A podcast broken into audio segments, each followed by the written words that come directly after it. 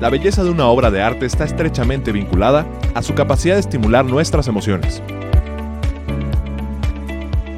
Es el vehículo que nos permite expresar lo que no se puede poner en palabras. La belleza está en el ojo del espectador. El arte apela a nuestras emociones y conecta con nosotros a un nivel profundo. 89.9 FM, XHITC, Radio Tecnológico de Celaya, presenta Inquietas por el arte. Inquietas por el arte. Un podcast donde te damos a conocer diferentes puntos de vista relacionados con artistas internacionales y sus obras de arte en su contexto cultural y social. Además conocerás la historia de las más importantes manifestaciones artísticas de cada momento. Entenderás cómo ha expresado la humanidad sus anhelos y cómo han materializado los más complejos y abstractos conceptos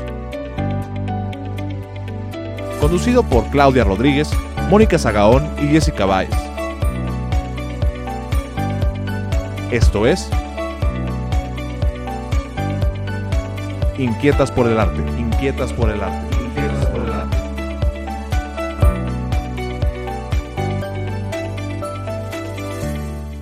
Hola querido auditorio, nos da muchísimo gusto que nos estén acompañando en esta tercera emisión de Inquietas por el Arte. En esta ocasión vamos a platicar sobre un tema que a nosotras nos encanta y es sobre si los artistas Demian Hirst y Jeff Koons son realmente artistas o excelentes mercadólogos. A ver ustedes qué opinan. Antes que nada, vamos a mencionarles la respuesta de la trivia de la emisión pasada sobre pandemias. La pregunta fue, ¿en dónde encontramos ilustrado el atuendo médico surgido durante las pestes del siglo XVII? Y la respuesta correcta es en el grabado de 1656 de Paulus Furst. Le recordamos nuestro correo inquietas por el arte con X en lugar de por y también nos encuentran en las redes sociales Facebook e Instagram como Inquietas por el Arte. Los esperamos por ahí también. A continuación, Jessie nos dará una breve introducción al tema de arte conceptual para poder comprender mejor el trabajo de Hirst y Kuhn. Adelante, Jessie. Muchas gracias, Moni. Buenos saludos a ustedes y a nuestro querido auditorio. Entonces, este, este tema es muy interesante, la verdad, pero también me gustaría este, pues platicarles un poquito acerca de cómo inició, digamos, e, e, este arte, ¿no? Entonces, pues para poder entender un poco del arte actual, tenemos que comenzar platicando sobre el arte del pasado.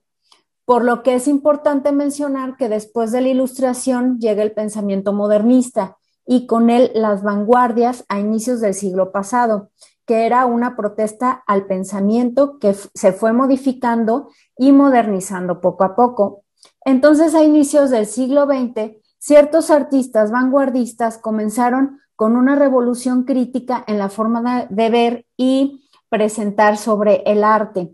Y esto fue visto en la manera de introducir objetos comunes para exponerlos en museos o dejar al mismo espectador interactuar con las obras. Entonces, asimismo, se buscó fabricar arte para que fuese más accesible para todas las personas y no nada más pues para la gente rica, ¿no? Sino también pues para el resto del mundo. Así que el arte conceptual y el ready-made con artistas, eh, llega con artistas como Marcel Duchamp, integrante del movimiento Dada, quien realiza una obra llamada La Fuente del año 1917, que es en realidad un urinario sí, un urinario expuesto en una exposición en Estados Unidos durante ese año, que por cierto fue muy criticado, pues cómo no, imagínense un, urinario en, una exposición internacional, pues este, la verdad, mm, a cualquiera lo saca de contexto, ¿no? Entonces, acordémonos que es una época de grandes cambios gracias a la industrialización, donde el arte toma la idea de contextualizar la función del objeto y con el ready-made ya existe esa pieza, solo se cambia de contexto y esto hace que tome un sentido artístico el objeto sin crear ni fabricar nada, a como estábamos acostumbrados en el pasado, ¿no? Entonces, em, y con esto entraríamos ya en la etapa del posmodernismo, ya en los años 70, con estilos como el pop art, el neopop y el neoconceptualismo. que es lo que nos acontece ahora en, esta, en este programa, es de lo que vamos a hablar. ¿Tú qué opinas, Clau? Bueno, yo entiendo que lo hizo de alguna manera para llamar la atención y como una manera irónica de burlarse del arte, este, pues académico, ¿no? Como que era ese reto al, al arte académico, pero definitivamente para mí no puedo pensar yo en este momento que eso sea arte, ¿no? Sí, claro. Y esta manera de introducir objetos comunes para exponerlos en museos o dejar al espectador también actuar, interactuar, perdón, con la obra y fabricar arte para que fuese todavía más accesible para las personas y no nada más para la gente rica. Entonces, como dices, ¿no, Clau? O sea, eh, sacar de contexto un, un, este, un objeto, eh, pues sí, para, para, para dejar, dejar a un lado el academismo, ¿no? Y seguramente provocó reacciones, ¿no? O sea, logró su objetivo de alguna manera. Claro, claro. Y también creo que involucró al pueblo, ¿no? O sea, ya no nada más los eruditos y los críticos hablaban de obras de arte, ¿no? Sino que también ahora el público opinaba acerca de que si eso era o no arte. Fue como una burla, me parece que fue bastante sí. agresivo para la época también. Y yo creo que también ahí Andy Warhol este, también utiliza la ironía, ¿no? El, mm, ir a, los supermercados a comprar quién sabe cuántas latas de, sopa Campbell's y de repente verlas en sus obras de arte o las cajas de, jabón, por ejemplo, jabón en polvo, em, y, terminar haciéndolo como obra de arte, pues es eso, ¿no? descontextualizar lo que es el objeto. Entonces, eh, producir arte en serie y no solamente como una única pieza que estamos, todavía muy acostumbrados a ver, em, por ejemplo, eh, el arte que nada más es una única pieza y si vemos más de, de, una, pues ya la, la, catalogamos un poco como artesanía, ¿no? Que en, en teoría esa podría ser un poco de, de, la idea de lo que es el arte, ¿no? El arte, eh, mm, creemos que es, sí, es, es algo creado por el hombre que viene desde la intuición, pero que nada más eh, es una única pieza e irrepetible. Es que todo esto ha cambiado Perdón, hay artesanías que son también unas verdaderas obras de arte. Claro, ¿no?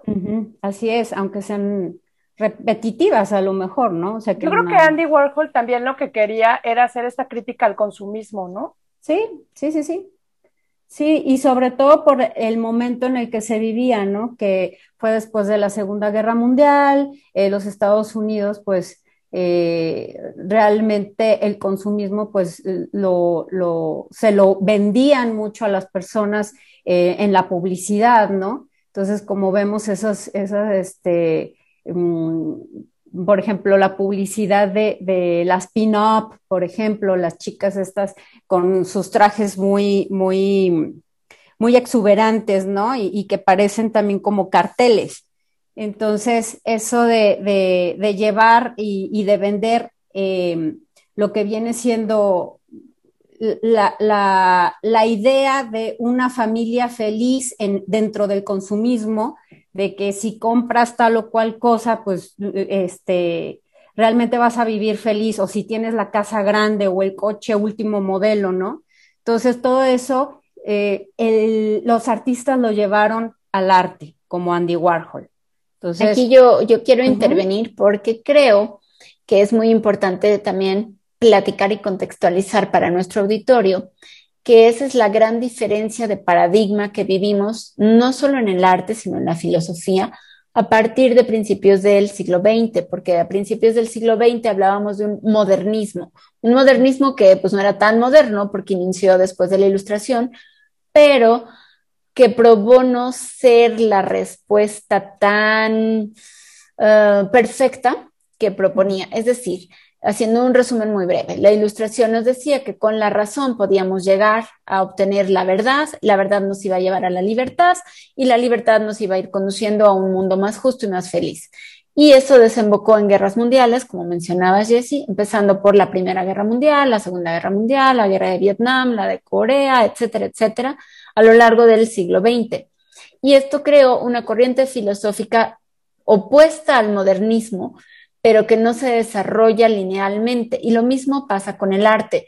Por esto, estas expresiones artísticas que no entendemos fácilmente como arte, se dan como una especie de protesta, como un paralelo, un mundo paralelo en el cual este modernismo nos trajo ciertos avances, definitivamente, y muchos, sobre todo en medicina, ciencia, tecnología, industria, pero también no nos trajo esa parte social de una felicidad real, sino se volvió un tema de capitalismo. Y este capitalismo se expresó en un consumismo que, como comentabas, en los cuadros y en los trabajos de Andy Warhol y de muchos otros artistas, reflejan esta inquietud por la, por la felicidad banal, por uh, vivir como en un póster o en un comercial de televisión. Y la verdad es que no hemos salido todavía de eso. ¿eh? Hemos desarrollado un arte más profundo a partir de ello, que es de lo que vamos a hablar hoy, y por eso también es tan importante para poder entender el arte contemporáneo, tratar de contextualizarnos. Pero bueno, de eso podemos platicar un poquito más adelante. Moni, justo quería intervenir en esa parte porque creo que después o, o durante el modernismo empezó a surgir el concepto de individuo. ¿no? O sea, ya era como más personal, más introspección y todo eso, y eso fue lo que fue dando paso al posmodernismo después. Así es, pero ahora es un individualismo. El posmodernismo nos llevó a un individualismo exagerado, donde todo se vale, todos somos eh, lo más importante. Se ha perdido el sentido grupal de sociedad, de país, de identidad, de religión. Y bueno, es es criticable desde algún punto de vista, pero desde otros puntos de vista es la reacción natural de grupos que estuvieron oprimidos, como pueden haber sido las mujeres, las personas de raza negra, las personas que vivían como inmigrantes en otros países, porque al mismo tiempo que se da esta globalización, esos grupos se ven marginados. Y uno de los caminos que encuentran para salir y manifestarse es el arte. Y es un arte distinto todo esto creo que también provocó una desesperanza en el futuro. Y también creo que ahora vivimos esta parte de la inmediatez y de vivir solo el presente, ¿no? Sí. Porque, porque durante todo el modernismo vivimos en una poca expectativa del futuro, en que no había tanta esperanza y no se sabía qué iba a pasar. Entonces, como que todos empezaron a tener esa percepción de, pues hay que vivir el presente y el ahora y punto. Y así vivimos. que eso es lo que ahora está marcando a nuestra sociedad, ¿no? Así Ya no queremos crear permanencia y, y, pues se ha visto reflejado en el arte, porque, porque ahora todo es efímero, ¿no? Todo el arte conceptual también es de el momento y punto, ya no perdura, ya no les interesa que perdure. Y eso también tiene razones económicas, pero bueno, ahorita las veremos. Y, y Andy Warhol tenía, eh, en ese sentido, tenía una idea muy clara.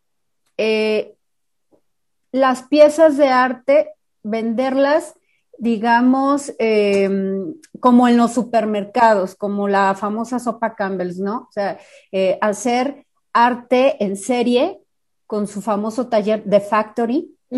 Entonces, este, pues no, no nada más para, como ya lo habíamos mencionado, una pieza única. Entonces aquí me gustaría abrir un poco un paréntesis donde se me vino a la mente una frase famosa de él.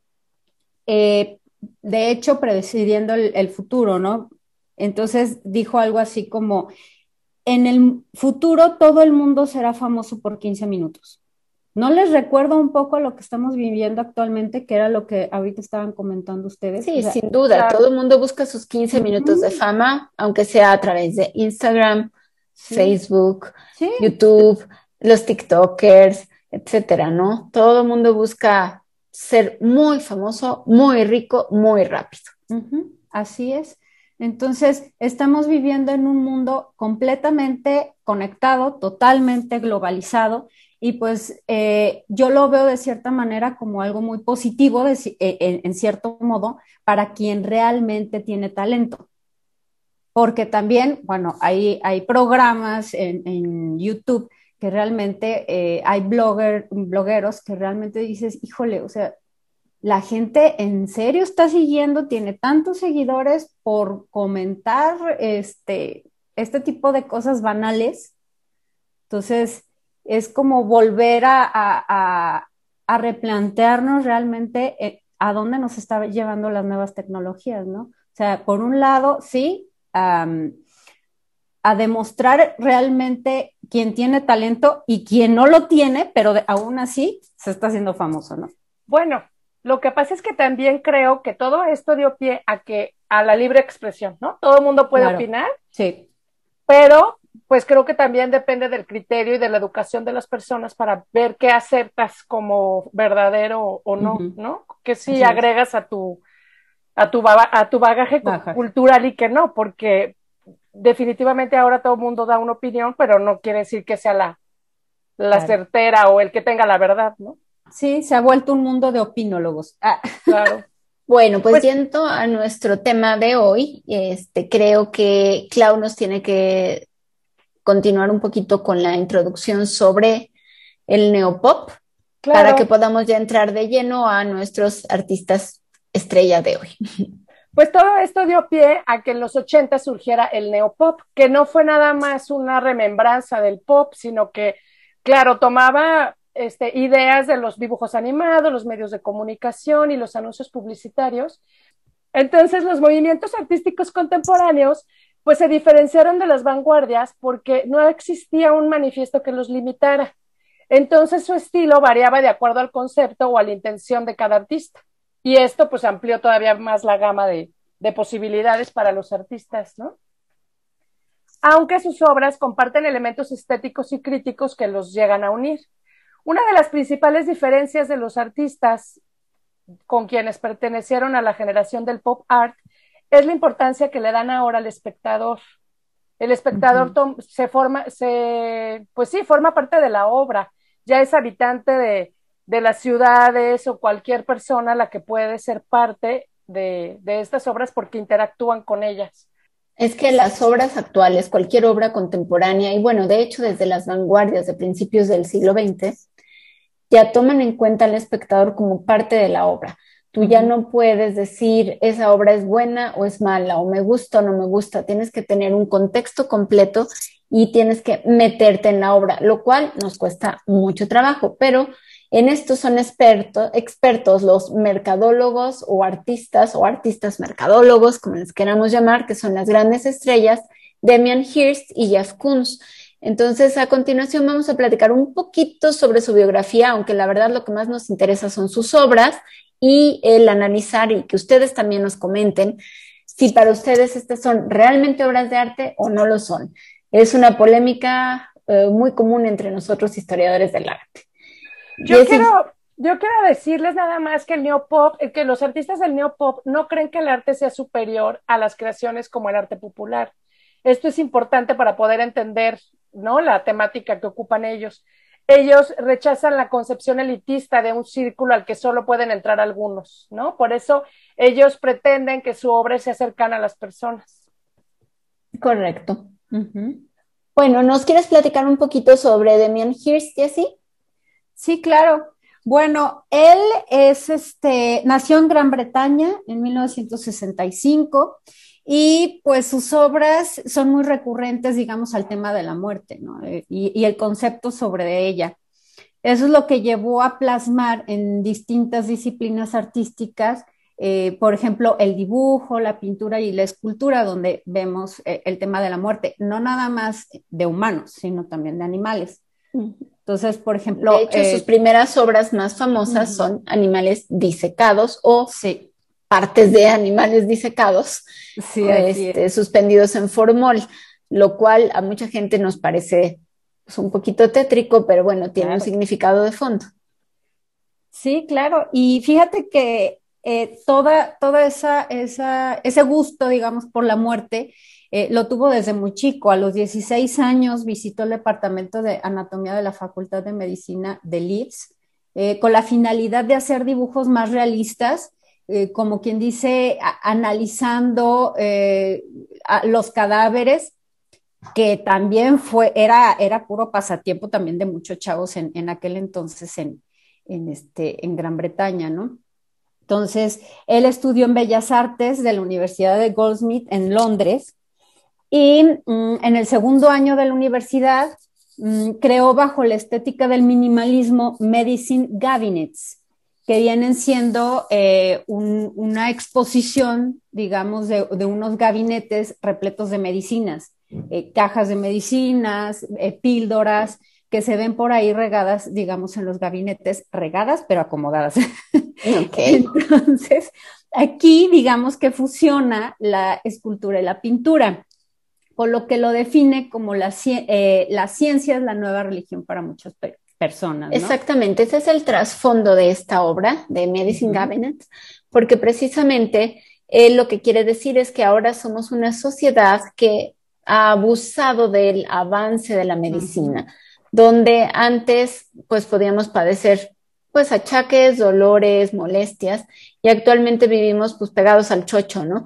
Me tomo uno para dormir, uno para despertar, uno para adelgazar, uno para aumentar el apetito, uno para esto, uno para lo otro. Finalmente, tenemos siempre que reconocer que el arte se vuelve arte en el momento en que expresa la sociedad en la que vive. Y en esa parte, pues creo que sí están cumpliendo de alguna manera, si tenemos información y un contexto, su función estos artistas, tanto Jeff Koons como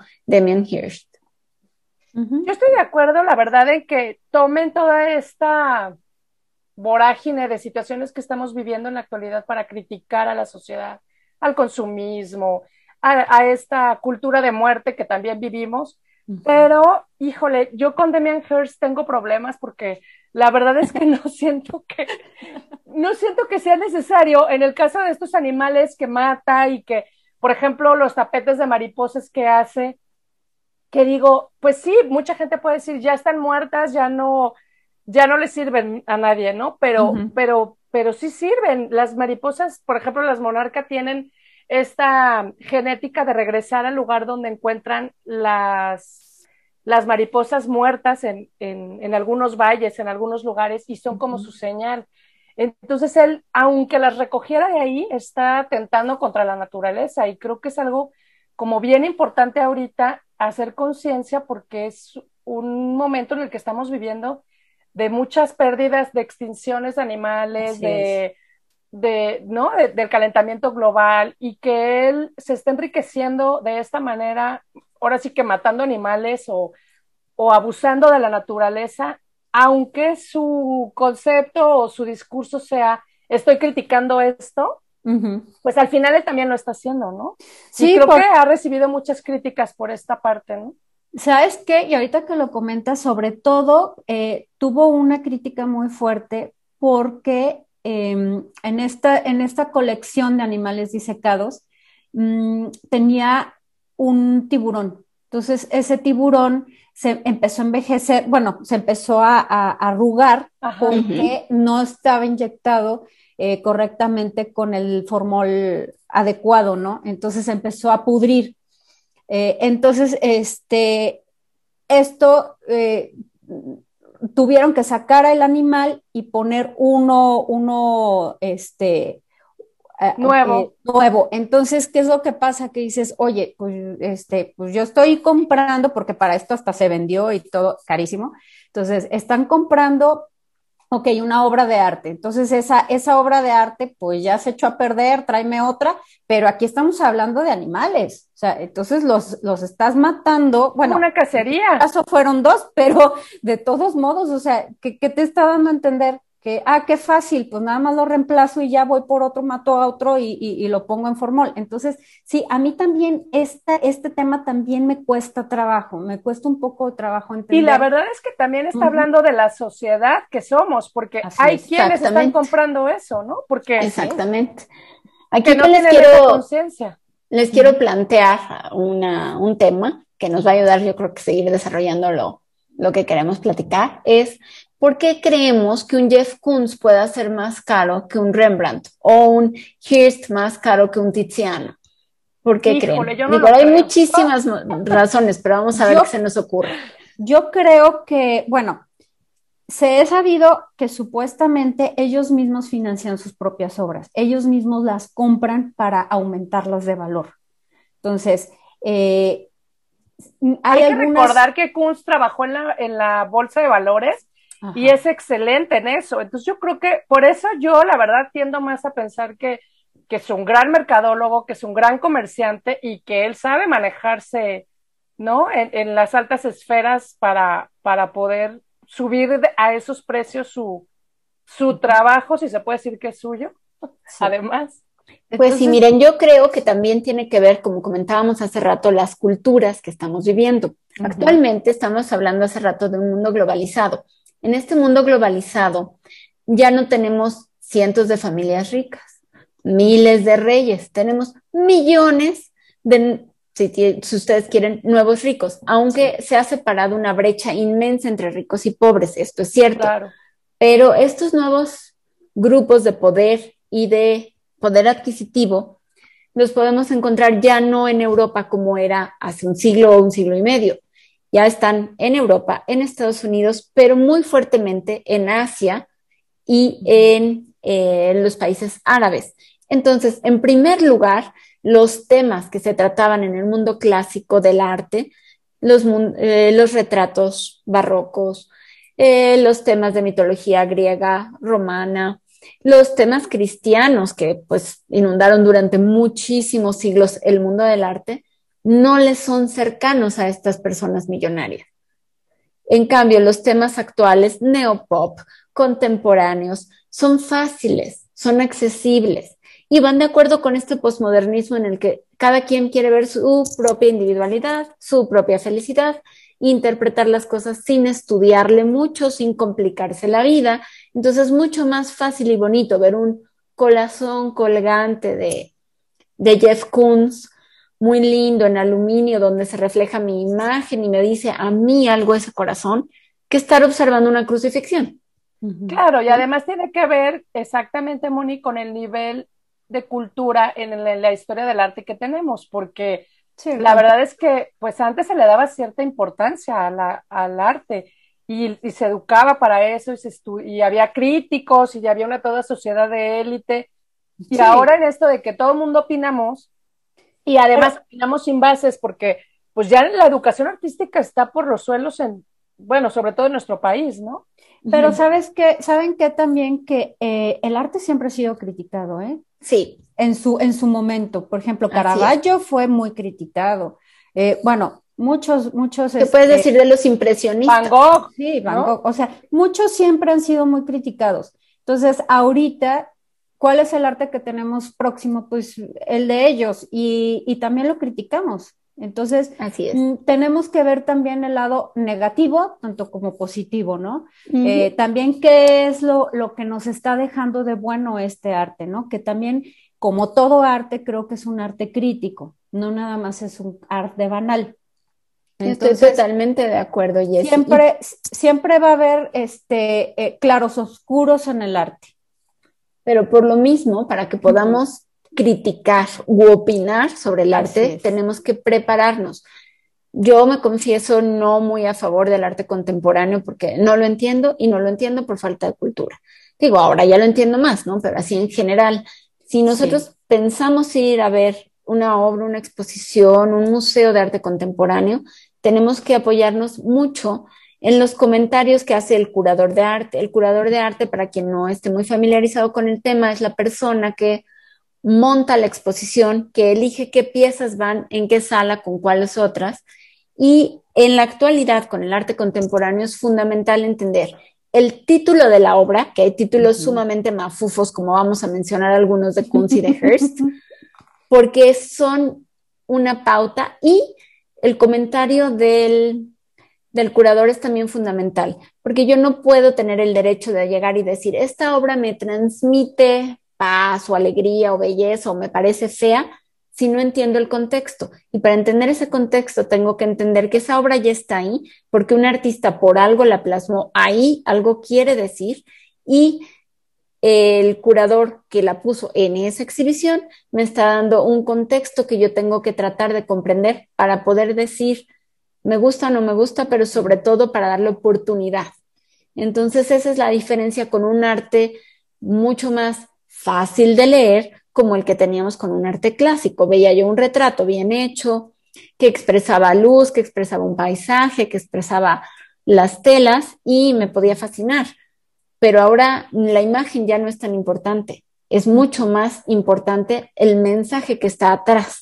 El arte contemporáneo de Kunz y de Hearst nos puede parecer incluso simplista, pero es simple porque busca esa colaboración mía como espectador de entender el por qué está ahí. Es muy complejo, mucho más de lo que parece. Bueno, Moni, yo creo que sí se vale decir me gusta o no me gusta. Claro. ¿no? O sea, es como la primera impresión de todo, ¿no? Pero como bien dices, no puedes catalogar como vengo a decir que esto sí es arte o no es arte si no estoy fundamentada en todo esto que acabas de mencionar. Sí, porque entonces ya se te cataloga como snob. Un claro. snob, una persona snob es una persona que se cree saber de, de arte o, o, de cultura cuando no sabe nada de, de ello y nada más se vanagloria con esto, ¿no? Entonces sí tenemos que, que, que, este, que, que ir eh, siempre a ver obras de arte con cierto conocimiento. Sí, ahora otro tema, como dice Moni y todo eso. Fíjate que ahorita mencionaste algo, Moni, que me deja pensando, porque ¿qué es más importante? A ver, ¿ustedes qué opinan? ¿El concepto detrás de la obra, como bien acabas de mencionar, o la obra? O sea, ¿cómo, cómo tú puedes decir, esto sí es una obra de arte por su concepto o es una, una buena obra de arte por su técnica, por su capacidad de transmitir, por su estética? Yo creo que ambas. Ambas son importantes es importante eh, tanto la, eh, la, idea, el concepto, eh, como también la obra, porque la obra se tiene que defender por sí sola, ¿sí? O sea, aunque, aunque, uno, se, aunque uno se pare y vea la obra y digas, híjole, no, pues no, no me gusta, como ya lo mencionabas, Clau, pues tienes todo el derecho de decir, me gusta un, un Dalí o no me gusta. O sea, no pasa nada con que no te guste, o sea, y no te va a ser una persona inculta porque no te guste un Dalí, ¿no? Entonces, pero sí la obra se tiene que defender por sí sola y es importante también el saber el concepto, o sea, por qué el, pintor o, el artista hizo, hizo tal obra, ¿no? Aunque se vea hasta grotesca, porque hay arte muy grotesco que parece feo, pero tiene, tiene su concepto. Claro. Ahora, volviendo a los artistas que nos ocupan, tanto Demian Hirst como Jeff Koons, como ya hemos mencionado antes, son muy buenos para, para ser mercadólogos, para vender su obra, para autofinanciarse, pero esto también se debe a que estos artistas contemporáneos actualmente son valorados no como artistas, sino como una marca. Así como pues, se puede valorar un Louis Vuitton, eh, se puede valorar una marca que puede ser Kunz, Murakami, Warhol, Hearst. ¿Por qué? Porque los coleccionistas son inversionistas, ya no solo son coleccionistas, ya no solo se satisface el gusto de tener en tu sala un cuadro o una escultura que te parece bella, que te llena espiritualmente. Es una inversión. Y esta inversión, como todo lo que sucede en el posmodernismo, esta cultura de la ansiedad y de que las cosas se resuelvan rápido, una obra en la antigüedad tardaba muchísimos años en revalorarse, en revenderse, en pasar de mano en mano e ir incrementando su precio. Actualmente los artistas jóvenes venden sus obras y en unos cuantos meses estas duplican el valor. Yo tengo el ejemplo ahorita de Hearst, que me viene a la mente, que en marzo sacó una colección de litografías que se llamaron Cherry Blossom a un precio accesible, que eran 3 mil dólares, eran 4 mil copias. Entonces, para él, desde ese momento es una ganancia brutal, pero sus inversores a los dos meses podían vender estas obras en 9.457 dólares. Entonces, ahí podemos ver que el arte en este momento, además, se ha vuelto un objeto de especulación bárbaro, ¿no? Oye, Moni, y fíjate que estoy muy de acuerdo contigo en eso. Sí creo que es una marca que, que se vale también de muchos trabajadores, porque ellos mismos han reconocido no ser los, los que trabajan la pieza, la obra, ¿no? Quiero leer un, un, ahora sí que un dato textual que dijo Hearst. Si apenas vendí una de las obras, usé el dinero para pagar a gente para que las hiciera. porque son mucho mejores que yo para ello. Me aburro y soy muy impaciente. Entonces, híjole, estas confesiones creo que también llegan a generar muchísima polémica entre que pues no es arte porque él no la realiza y este y pues creo que ellos mismos también, bueno, en el caso de Hearst ha dicho varias veces que en tanta en tanta vorágine de tanto crecimiento económico, él ha perdido el piso, ¿no?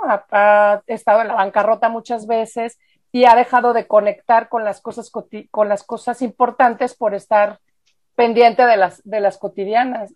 Oye, Clau, y ahorita que mencionas este eso de, de Damian Hirst, también pasa algo similar con Kunz. Por ejemplo, él realizó una, una producción artística que se llama Blazing Balls, que son cuadros de pinturas famosas, eh, no sé, un, este, Leonardo da Vinci, bueno, etcétera, con, ajá, con esferas azules en el, en el centro del cuadro eh, de acero inoxidable. Bueno, más bien no en el centro, en la parte inferior. Entonces, de, estos cuadros. Entonces, están hechas del mismo material que utiliza para las esculturas de globos, que vienen siendo, pues sí, acero, acero como lo había mencionado. Entonces, estas pinturas y esculturas son producidas por copistas y son dirigidas por Kunz. O sea, él, él en sí, pues no, no, no mete mano, digamos, tanto en, en, la elaboración, pero sí las dirige. Entonces, él describe sus obras como parte de un diálogo entre el espectador y la obra el espectador interactúa directamente con ella, que era lo que mencionábamos también hace rato, ¿no? Que, ahora los artistas, pues a lo mejor no es tanto de que eh, yo quiero comunicar tal o cual cosa, no, o sea, quiero que el, espectador se involucre, participe en la obra, ¿no?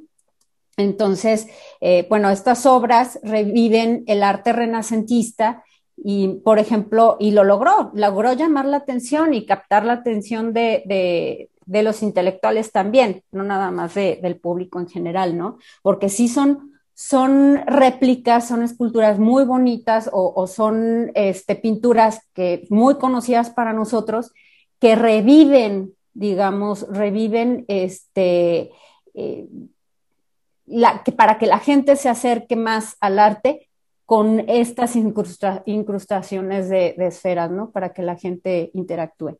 Es que esto es un revival de la apropiación que estuvo de moda también en las vanguardias.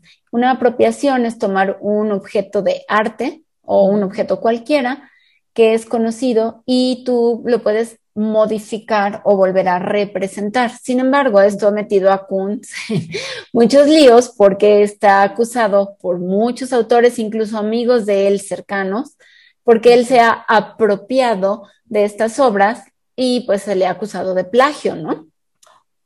Sí, y es importante también, este, con Damian Hirst también sucedió algo similar. Oye, Clau, pero no nos has platicado ahorita un poco del, este, biografía de Kunz. ¿Nos podrías platicar un poco de ella? para más o menos poner a, las personas en contexto.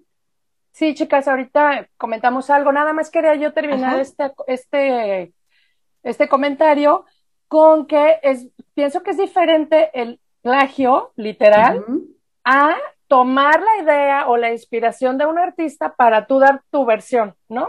Sí. O sea, creo que eso sería muy diferente y en, y en el arte se ha valido, ¿no? Hacer, pero, pero bueno, a veces hay personas que han sido muy descaradas y con los plagios. Oye, y a eso se le llama kitsch, ¿no? El kitsch es más bien una corriente en la que le damos importancia al colorido, a lo accesible, a lo fácil, a lo que me es familiar y no me hace pensar me hace feliz y eso es el kitsch. Y, en pocas palabras, perdón, perdón Moni, termina así. En pocas palabras también se acerca mucho a lo cursi. Yo fíjate que lo que más bien creo que se asocia también un poco el kitsch al mal gusto, como que se le ha asociado a, eso también, ¿no? Sí. Y Jeff Koons también ha sido como precisamente el principal artista kitsch reconocido, ¿no? Como que ahí lo catalogan. Pero él dice que él no es kitsch, mientras Damien Hirst dice que él se puede permitir ser kitsch porque es un kitsch de primera línea. Ándale. Bueno. Los egos a todo, a todo lo que dan. A todo lo que dan. Pues Jeff Koons es un, eres un escultor y principalmente se había conocido como empresario y también como pintor estadounidense. La mayoría de sus obras van precisamente en esta corriente de conceptual, minimalista y, el pop art, ¿no? O neo pop art. Este, como ya les dije, muchos de los críticos también lo han denominado como kitsch. Este, él se formó en the School of the Art Institute of Chicago y se licenció en, Bellas Artes por Maryland Institute College of Art en Baltimore en 1976. Ese mismo año se fue a vivir a Nueva York, donde, como hace ratito platicábamos, él mismo sufragó la producción de sus primeras creaciones. Él había sido corredor en la bolsa de Wall Street y bueno, esto le permitió este, patrocinarse él mismo, ¿no? ¿Sabes qué, Clau? Perdón que te interrumpa, pero no solamente se supo patrocinar. Desde el principio de sus carreras, tanto Hearst como Kunz, pero fundamentalmente ahorita estamos hablando de Kunz, Kunz supo que para que un producto se venda necesita de una agencia de publicidad y él se acercó a eso desde el principio, lo cual hizo que lo criticaran mucho, pero él desde el principio armó un aparato de propaganda y de campañas para que su arte o lo que él produjese tuviese la difusión en los círculos correctos para poder crecer exponencialmente como lo ha hecho. Claro, sí, precisamente como todas las marcas de prestigio, ¿no? Que Así es. Sí. Entonces, bueno, esta, esta habilidad de Kunz en, en, todas las transacciones bursátiles y comerciales que le había aportado la bolsa, pues la trasladó al arte, ¿no? Y bueno, él logró también asociarse con personas importantes y, trabajó también en el, o se expuso en el Museo de Arte Moderno MoMA de Nueva York, que es como lo que también le dio el, la punta de lanza para, para darse a conocer, ¿no? Y como artista además. Y aquí curiosamente, perdón, este, ahorita me recordó nuevamente Andy Warhol. Andy Warhol, publicista, se supo vender, sí, es lo mismo, pero exponencial. Esa visión mercantilista, ¿no? O sea. Así es. Bueno, querido auditorio, debido a que este programa cuenta con un contenido muy amplio, lo vamos a dividir en dos partes, por lo que los invitamos a escuchar en la próxima edición el final de esta, este debate, esta conversación entre nosotras, para que puedan darnos su opinión sobre si Jeff Koons y Damien Hirst son artistas o mercadólogos. Y tenemos nuestra intervención del dato cultural y creo que vamos a hablar de algo muy sabroso el día de hoy. Pues para los celayenses ya es totalmente conocido y quiero antojarles a todos los que no lo conocen. Vamos a hablar de la cajeta de Celaya. Qué rico. Quiero decirles que en septiembre de 2010 la cajeta fue declarada el postre del Bicentenario mexicano haciendo honor a su historia, tradición y origen. La cajeta nació orgullosamente en la ciudad de Celaya, Guanajuato. ¡Bravo! Es un dulce reconocido en todo México e incluso en el, exterior del país, gracias a algunas marcas que ya lo han comercializado. Pero para los que no lo conocen, es un dulce a base de leche de cabra y azúcar. Voy a contarles un poquito de la historia de, esta, de este dulce para que los que no, lo, no saben de dónde viene, pues lo conozcan. Cuando los españoles llegan a la zona del Bajío, se instalan en algunas haciendas y entonces utilizan algunas personas de las comunidades para su servicio. Los españoles ya tenían una gastronomía totalmente diferente a la que existe en México y entonces empezaron a enseñar a sus sirvientes para elaborar estos platillos que eran parecidos a los que ellos tenían y pues no extrañarlos tanto. Uno de ellos era un dulce de leche que acostumbraban preparar con leche de vaca y azúcar. El asunto es que en el Bajío la leche, la vaca no, este, no era un ganado que se diera mucho, sino eh, más bien el que, el que proliferaba el de cabra. Así que desde la época virreinal en Nueva España se elaboraban dulces a base de leche de cabra, gracias a esta fácil adaptación y proliferación del ganado caprino y el difícil del acoplamiento ganado vacuno que ya les había mencionado. En un principio, en la región del Bajío, así como en la antigua villa de Nuestra Señora de la Asunción de Salaya, Celaya, el empleo de la leche de cabra sustituyó algunas de las recetas originales que se basaban en la leche de vaca, dando como resultado recetas y dulces diferentes y por eso se adquirió otro nombre. El nombre de cajeta se debió a que las cajas de madera en las que originalmente se almacenaba el dulce cuando los españoles llegaron a la zona del Bajío contrataron a varias personas para que comercializaran este, este dulce algunos de los sirvientes que se dieron cuenta que era un dulce muy rico y que querían pues sacar dinero, ¿no? Ellos empezar a hacer su negocito. Y entonces contrataban a personas que los iban a distribuir a, a las estaciones de tren y eso, y entonces gritaban cajete, cajete, y de ahí, bueno, llegó el nombre de cajeta. Ay, con ah, razón. Quiero platicarles que cuando yo era niña vivíamos muy cerca de una señora que hacía precisamente estos cajetes. Y mi mamá, para no tenernos de ociosos en la casa, nos mandaba con la señora a trabajar en vacaciones. Ah, Entonces aprendimos a hacer los cajetes. Y era bastante entretenido y muy artesanal la manera de hacer estas cajitas de madera, porque se hacían con una tira de madera muy delgadita que cosían a una base de madera más gruesa y este y se iba, bueno, primero cosían el círculo de, de, esta tira delgada y después se pegaba con unas tiras de papel de colores que bueno eran muy tradicionales y con engrudo y ahí se depositaba la, la cajeta. De hecho, aquí en Celaya hay varias este, tiendas que, que comercializan todavía este, tipo de cajetes como, pues ya como artesanía, ¿no? Hay una fábrica en Celaya que pueden venir a visitar porque da recorridos de la fábrica mm. de la cajeta y tú puedes ver cómo es el proceso de la cajeta en, en casos de, la, de cobre y este es por previa cita y no sé si en este momento lo están haciendo con por la pandemia, pero vale la pena que, que se den una vuelta para que puedan este, probar estos deliciosos dulces y aparte conocer la manera en que... pues compártenos el dato, ¿no? En nuestras redes sociales. Claro, sí, por ahí se los comparto en las redes sociales.